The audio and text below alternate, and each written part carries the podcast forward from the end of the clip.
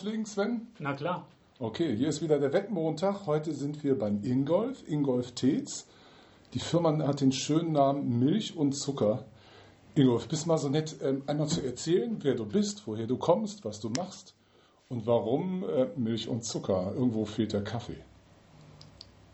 Ja, ähm, komme ich gleich drauf. Okay, wer ich, wer ich bin, ähm, ich komme ursprünglich aus Osnabrück, so Südniedersachsen, geografische Einordnung, bin 93 äh, aufgrund Studiums äh, nach Gießen gekommen, habe Physik studiert hier in Gießen, ähm, habe äh, während des Studiums schon immer sehr viel im Webbereich gearbeitet. Das ging 93 ja dann so richtig, mit 92, 93 gerade so richtig los. Ähm, Du hast als Physiker programmiert? Ich habe als Physiker Ja, okay. programmiert. Also ich habe äh, mein, mein, hab von Anfang an meinen Hilfsjob war im Hochschulrechenzentrum als, als Studie, also darüber habe ich mich finanziert. Ähm, plus dann halt irgendwelche Jobs bei, bei Werbeagenturen im, im Frankfurter Raum. Darüber habe ich dann auch meine, meine späteren Partner kennengelernt. Ähm, ähm, vor allen Dingen den, den Carsten Franke, der inzwischen leider äh, verstorben ist.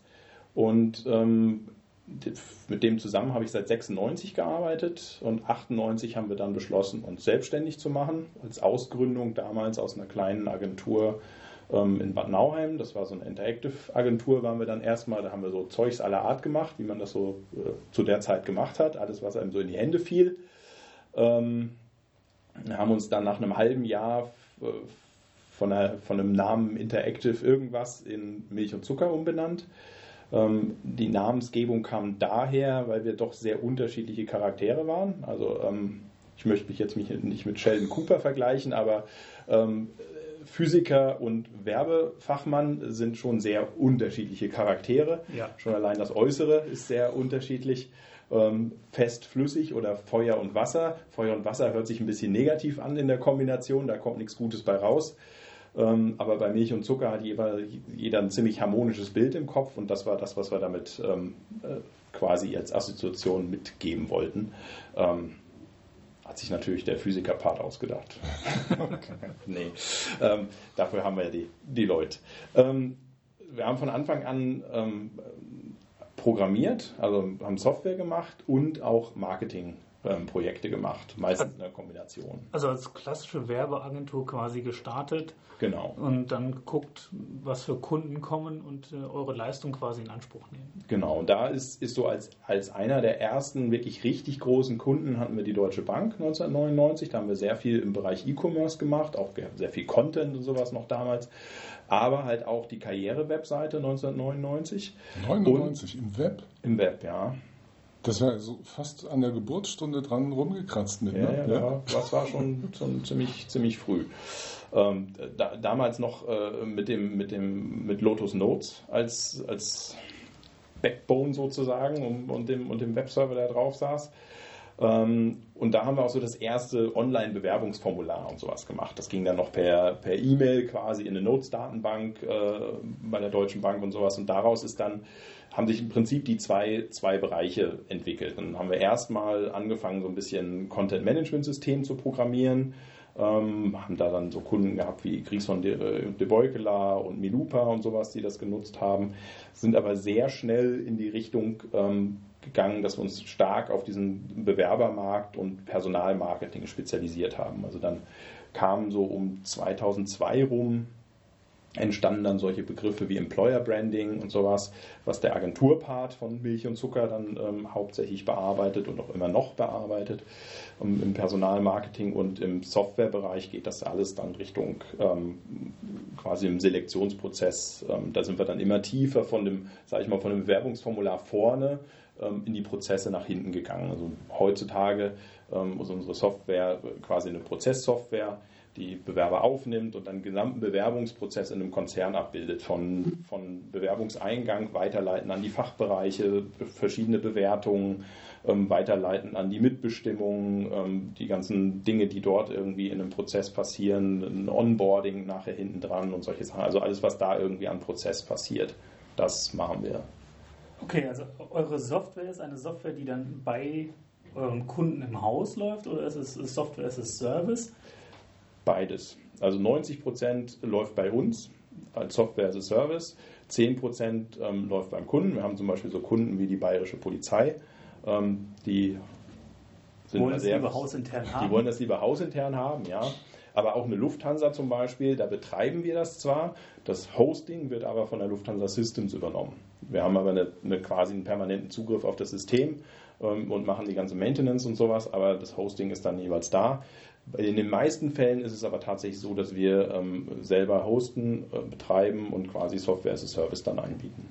Aber das nochmal einen Schritt zurückgehen. Also ihr wart eine Werbeagentur, habt dann quasi einen Kunden bekommen. Also ich finde find diesen Werdegang ja immer ganz, ganz spannend und habt quasi aufgrund des Kundenwunsches euer Produkt oder ihr habt aus einem Kundenwunsch ein Produkt gemacht. Habe ich das richtig verstanden? Im Prinzip ja. Also wir sind, ähm, wir sind zu viert gestartet. Der, der Kai Pavlik, der Michael Palm, der ist in Hamburg, der leitet unsere, unsere Niederlassung, die wir dort haben. Die haben wir von Anfang an gehabt, weil der sich irgendwie nicht dazu bewegen konnte, von Hamburg nach Bad Nauheim zu kommen. Da haben wir gesagt, okay, dann starten wir halt gleich mit zwei Standorten ähm, und der Carsten Franke und ich. Das war so der, der Beginn und dann hatten wir ziemlich schnell nochmal einen Auszubildenden dazu. Wir waren dann so fünf oder sechs Leute am Anfang.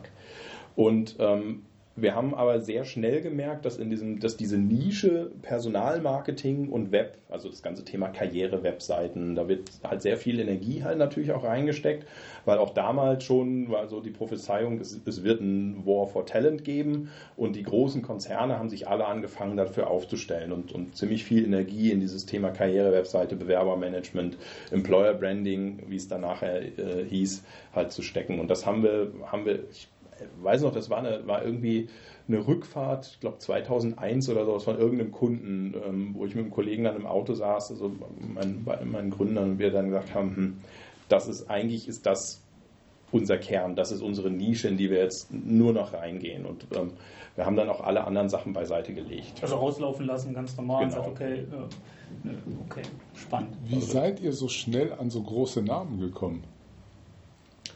Gute Frage. Ähm, das hat sich eher durch Zufall ergeben, glaube ich. Also dadurch, dass wir den, den bisschen den Vorteil hatten, eine Ausgründung aus einer, aus einer kleinen Agentur zu sein. Also die waren, das waren so zehn Mann oder sowas. Da waren schon ein paar größere Kunden dabei und mittelständische und die haben uns dann als, als Interactive Unit sozusagen wahrgenommen. Und wir hatten das Glück, dass halt ähm, 98, 99 ähm, die Deutsche Bank halt auch, das war ja da ging das ja mit der New Economy so richtig ab und die wollten halt alle, auch die Großen wollten alle in diesem Markt und es war auch, sage ich mal, zu der Zeit nicht ähm, anrührig mit so einem kleinen Krauter irgendwie zu arbeiten. Da haben die sich eher mit geschmückt. Ähm, und äh, da ist halt der Kontakt dann halt zur, zur Bank halt entstanden, die halt, die immer noch Kunde sind übrigens. Also ähm, der, wir betreiben immer noch die Middleware für deren äh, Karriere-Webseite, also für den Stellenmarkt. Also hat sich dann so ergeben. Wir haben dann die, die Karriere-Webseite für Daimler gemacht, für, für Bayer, für die Ruhrkohle AG und dann von da aus dann uns tiefer gearbeitet sozusagen in die Prozesse. Wenn, wenn du einen Zeitraffer machst, ähm, Ging das immer weiter nach oben oder hattet ihr unterwegs auch Einbrüche? Oder Wir hatten definitiv ja? Einbrüche. Also ähm, so die ganz klassischen. 2002, 2003 eigentlich. Ähm, also 2003, als die New Economy Blase geplatzt ist. Ähm, da hat es dann auch viele von unseren, die wir so damals als direkte Konkurrenten gesehen haben, die viel schneller noch als wir gewachsen waren. Wir waren zu der Zeit, weiß ich nicht, vielleicht 20 oder sowas, sind immer organisch gewachsen. Die hatten damals schon 250, 500 Mitarbeiter, die haben, sind dann halt verschwunden plötzlich. Ähm, und dann halt auch nochmal in der, in der Finanzkrise 2008 hat es auch bei uns dann nochmal einen Schlag getan irgendwie. Äh, und das ging auch manchmal leider nicht ohne, äh, dass man halt Mitarbeiter äh, entlassen oder freisetzen musste oder sich dann in ein anderes Verhältnis mit Freiberuflern und sowas begeben musste und ähnliches. Also das waren, das, das, das sind die Dinge, ich meine, die gehören dazu, wenn man Unternehmer ist irgendwie, das sind auch die, die unangenehmen. Ähm, wir haben halt auch alles, was wir immer hatten, immer halt ins Wachstum gesteckt. Ähm, dadurch haben wir nie das ganz, ganz große Polster gehabt. Aber das ist normal, glaube ich, wenn man, wenn man eigenfinanziert ist. Ähm, aber wie gesagt, da waren, waren natürlich Einbrüche dabei. Das waren so die zwei großen Peaks, mhm. die, einem, die einem wehgetan haben. Okay, und wir sitzen jetzt hier quasi bei, bei euch. Ne, habe ich schon wieder quasi gesagt. Ich wollte nicht mehr quasi sagen. Entschuldigung. Wir sitzen jetzt bei euch hier im, im neuen Gebäude. Ja? hier, hier in Gießen. Ähm, und ihr seid 120 Leute? Ist das Knapp, richtig? knapp 120 Leute, ja. Okay. Plus Hamburg kommt noch dazu. Das Nee, Hamburg ist drin. Das ist drin, okay. Das ist drin. Okay. Kannst du etwas über die, die Struktur sagen, wie, wie ihr aufgestellt seid, also hier, hier intern? Ähm, welche, Bere- welche Bereiche arbeiten deine Mitarbeiter? Also wir haben im Prinzip, also der, erstmal teilt sich in Milch und Zucker, nämlich in, in dem Agenturpart und in den Softwarepart. Der Agenturpart sind so ungefähr 20 Leute, das ist der, sag ich mal, kleinere, aber das, die machen halt auch hauptsächlich Projektgeschäft. Das ist ein anderes Geschäft, als wenn man halt Software über einen längeren Zeitraum betreibt. Dann haben wir, ähm, das ist die Etage, auf der wir hier sitzen, größtenteils, da sitzt ähm, der R&D-Bereich, also die, die Produktentwicklung. Ähm, Und dann gibt es eine, eine Projektabwicklung und Entwicklung natürlich, die ähm, dann halt die Projekte wirklich machen. Das sind kleinere Teams. Und dann gibt es noch den Support- und Callcenter, ähm, weil wir teilweise für unsere Kunden auch, äh, die haben einen Teil der, der, des Kandidatenhandlings an uns outgesourced. Also ähm, da, wenn, wenn wir melden uns dann quasi im Namen, das habe ich auch quasi gesagt, im Namen äh, des Unternehmens und äh, wickeln den, den, den First-Level-Support für Kandidaten ab. Bis zu dem Zeitpunkt, ähm, äh, bis die Bewerbung durch ist sozusagen. Dann äh, alle Probleme, die im, im, in der Online-Bewerbung oder beim Abschicken oder sonst was mal auftreten können, die landen dann halt alle bei uns. Und deswegen ist es dann eine Support-Truppe halt auch da. Plus natürlich dann Administration. Ist der Bewerbungsprozess heute dann noch so wie früher? Also so, als ich mit dem Studium fertig war, da hat man seine Bewerbung geschrieben, hat das ausgedruckt, hat das irgendwo hingeschickt. Das ist mittlerweile ja elektronisch. Aber hat sich das verändert und wenn ja, wie hat sich das verändert? Also es hat sich, hat sich ziemlich stark verändert in der Aufspaltung zwischen dem Massenmarkt und ähm, dem Teil, wo man sowieso nur noch wenige Bewerbungen kriegt.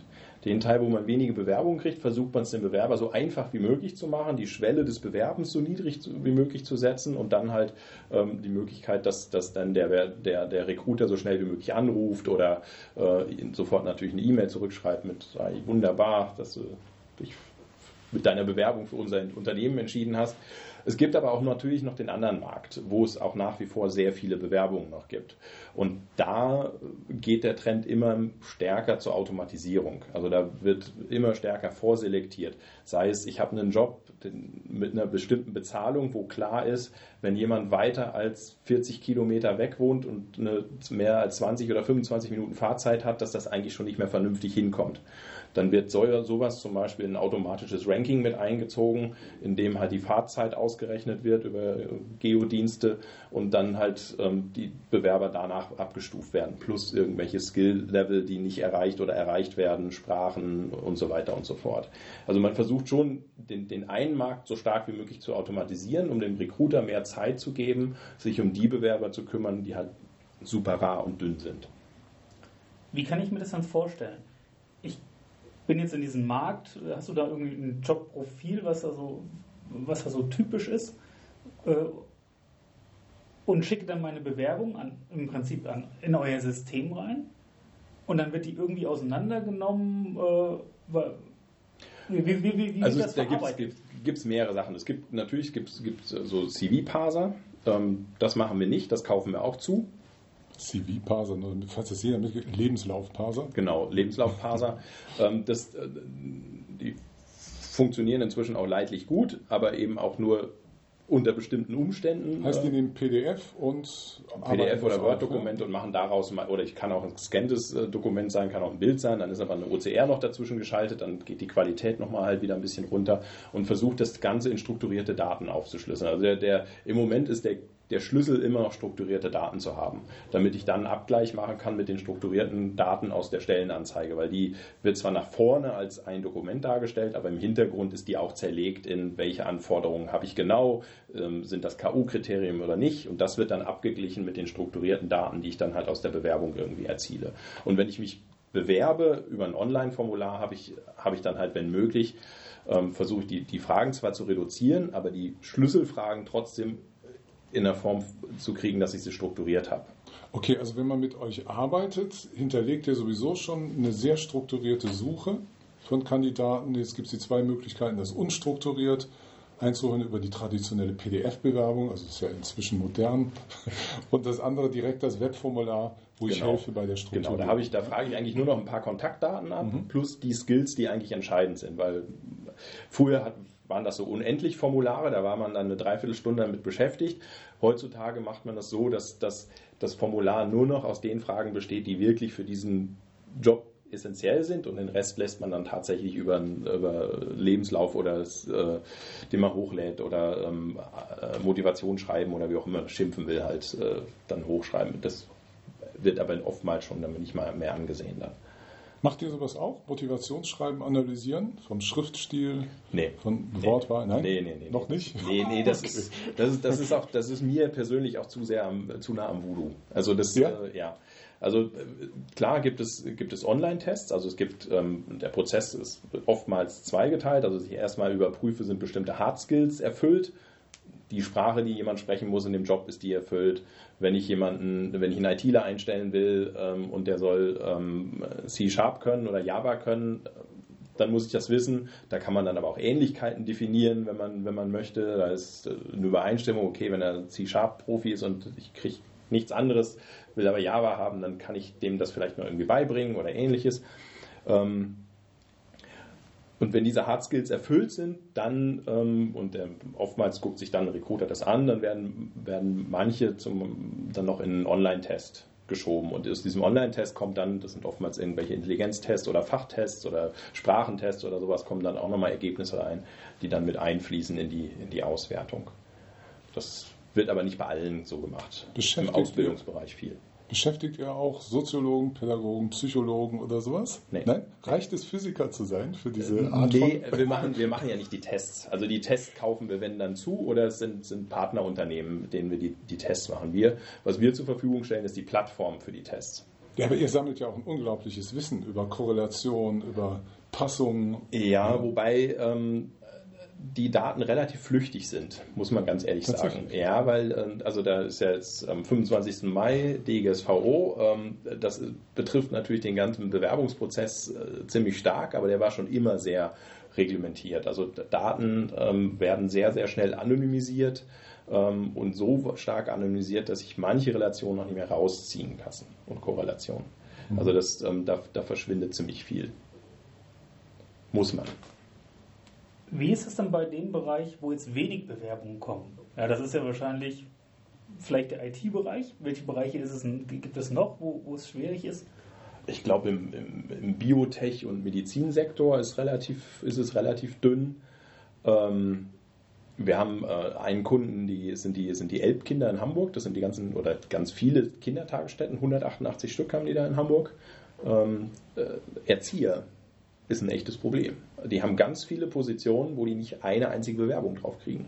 Teilweise. Okay. Also es gibt, gibt verschiedene äh, Bereiche, da, da gibt es echte Engpass-Zielgruppen. Die einen haben dann das Glück, die können dann wenigstens die, die Löhne raufschreiben, wie bei den IT-Lern. Ähm, das funktioniert irgendwie komischerweise bei den Erziehern nicht so richtig oder Erzieherinnen. Ist anscheinend die, die, die Lobby dann nicht so stark oder so, keine Ahnung. Ähm, aber äh, es gibt, gibt mehrere Gruppen, die, die, die schon ziemlich, ziemlich dünn sind. Aber ITler am dünnsten. Und was, was macht ihr dann in diesem Bereich? Also da machen wir, äh, da machen wir dann wiederum diese Personalmarketing-Dinge, die wir tun. Da kann ich vielleicht so als Projektbeispiel eins nennen. Das haben wir jetzt letztes Jahr zusammen mit der Telekom gemacht. Das nannte sich Team Recruiting. Ähm, da ermöglicht man den Bewerbern nicht nach einzelnen Jobs zu suchen, sondern da stellt man sich, stellt sich das komplette Team, mit dem ich arbeiten werde, vor. Also wirklich die Einzelpersonen, was für Skills die haben, ähm, irgendwelche White Paper, die die schon mal geschrieben haben, ähm, Case Studies, die die haben, aber vor allen Dingen auch die Methoden und Tools, die die benutzen innerhalb dieses Teams. Also ich kann, die Suche funktioniert nach Methoden und Tools. Wenn ich sage, ich möchte jetzt mit im, im Data Science Bereich mit, mit, mit ähm, R arbeiten oder sowas, dann, dann kann ich halt danach suchen und dann kriege ich die Teams angezeigt, die halt damit jetzt gerade was machen. Und ähm, da steht halt nicht mehr so im Fokus der einzelne Job, sondern in welchem sozialen Umfeld lande ich denn da eigentlich? Sind das, sind das Typen, mit denen ich mir vorstellen kann, ähm, einen Großteil meines Tages und meines Lebens zu verbringen? Das ist so ein, so ein Ansatz, den man dann geht, um, um halt mal äh, halt einen anderen Weg zu gehen, anstatt einfach nur Stellenanzeigen in die Welt zu posten oder ähnliches. Also da ansonsten versucht man natürlich ähm, rauszukitzeln, was zeichnet ein Unternehmen aus und damit dann halt äh, in den Markt zu gehen und im Prinzip ganz klassisch Marketing und Werbung zu machen. Das ist dann die Employer Brand. Das ist das, was rausbleibt. Aber die ist natürlich bei einem großen Konzern viel verwaschener, als wenn ich auf ein kleines Team zum Beispiel runtergehe. Da kann ich ziemlich cool sagen, okay, die sind, das sind wirklich die Nerds vor dem Herrn, weil das ist die Forschungstruppe da bei der Telekom oder bei T-Systems, die äh, sich auch mit autonomem Fahren und, und sonst was beschäftigen. Oder ähm, das ist eher eine, eine, die Business-Truppe, die halt Projektgeschäft im SAP-Umfeld macht. Aber nur um das nochmal abzugrenzen, ihr seid jetzt nicht Headhunter oder Personalvermittler, das macht ihr alles nicht? Nee, das machen wir alles nicht. Wir machen, machen Personalmarketing, also Kampagnen, um Personal zu bekommen für Unternehmen. Ähm, und wir machen Software für den Recruiting und für den, für den okay. Talent-Bereich. Wir haben noch ein paar mehr Produkte da in dem Umfeld. Wir haben auch eine, ein Produkt, das eine Talent-Community ist. Also da bauen dann Unternehmen für die, sag ich mal, zweiten Sieger im Bewerbungsgespräch und für ehemalige Praktikanten, bauen dann so Talent-Communities auf, wo Leute halt über einen längeren Zeitraum mit Informationen versorgt werden und man versucht ähm, sozusagen, wenn dann ein Job reinkommt, die noch wirklich im Zugriff zu haben.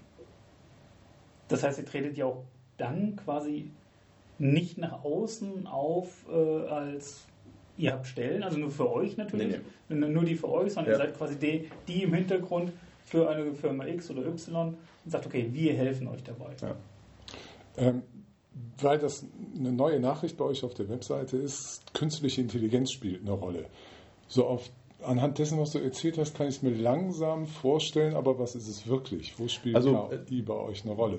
Also es gibt, gibt mehrere Stellen, wo das so langsam sich reinsneakt. Für mich, also ich selber finde das sehr spannend, weil ich habe meine Diplomarbeit damals, also 98, ähm, unter anderem über neuronale Netze geschrieben, um ähm, Schwelbrände, also war so Schwelbranderkennung in Braunkohlekraftwerken. Ganz anderes Thema. Aber ähm, wo habe ich das schon mal gehört? Haben wir das schon Professor, Professor Kohl in Gießen cool. hat das gemacht. Okay. Ist jetzt vor ein ja, paar ja. Wochen leider verstorben. Ähm, war ein großes, also großes Forschungsthema da bei ihm. Und ähm, jetzt kommt es, also wir, wir, betreiben zum Beispiel, also wir betreiben als Projekt auch eine Jobbörse tatsächlich, wo, wo wir rausgehen, das ist Jobstairs. Ähm, und äh, da ist es zum Beispiel sinnvoll, wenn wir Stellenanzeigen von Unternehmen zugeliefert kriegen, dass man automatisch erkennt, in welches Einstiegslevel mhm. stuft man die ein. Das kann man natürlich an ein paar von Keywords versuchen, aber ähm, wenn man da auf dem Netz trainiert, dann kann man das sogar noch besser. Und da hat man sogar eine Datenmenge, mit der das recht gut funktioniert. Ähm, der andere richtig große Anwendungsfall ist tatsächlich die Passung zwischen, zwischen Bewerber und Stelle besser hinzukriegen. Also im Prinzip eine Vorhersage machen zu können, ist das die Person, die das Unternehmen einstellen würde. Da gibt es eine ganze Menge Fallen an der, an der Stelle. Das ist das Thema, habe ich überhaupt genügend Daten zum Trainieren? Dafür brauche ich ein ziemlich großes Unternehmen mit ziemlich vielen Bewerbungen und ziemlich vielen Einstellungen über einen langen Zeitraum, dass ich das überhaupt sagen kann. Ähm, anderes großes Problem ist, ich betrachte die Vergangenheit. Ähm, das muss, muss man immer sehen, wenn ich, wenn ich das Ganze trainiere, dann, dann, dann stelle ich, kann ich eventuell, könnte ich dann sozusagen automatisch einstellen, so wie ich in der Vergangenheit eingestellt habe. Ich will aber ja eigentlich mit dem Unternehmen nicht nach da, sondern ich will nach da. In die Zukunft gucken. In die ja. Zukunft gucken. Ähm, und dann wird es komplizierter, weil ich eigentlich ja strategisch rekrutieren muss in der Form von, okay, mir hat jemand eine Vision oder eine Mission dieses Unternehmens gegeben und da muss ich hin. Ähm, wenn wir das schaffen, in der KI beizubringen, ist bestimmt total toll, aber ich befürchte, da müssen wir auch gar keine Leute mehr einstellen. Ähm, also das, das sind so ein paar Sachen, wo es, wo es aber ähm, zumindest was den Abgleich Skills zu, zu Stellenanzeige und sowas, das ist dann Natural Language Processing im Prinzip, ähm, wo das einfach spannend gerade mhm. ist, das Thema. Das sind ja alles Begriffe, muss man ehrlich zu sagen, die ich jetzt hier nicht erwartet hätte. Ja, also das ist ja, äh, das hört sich sehr technisch an. Also das ist ja quasi ein, ein hochtechnologisiertes, nein, technisiertes, ist die Frage, was du sagen willst.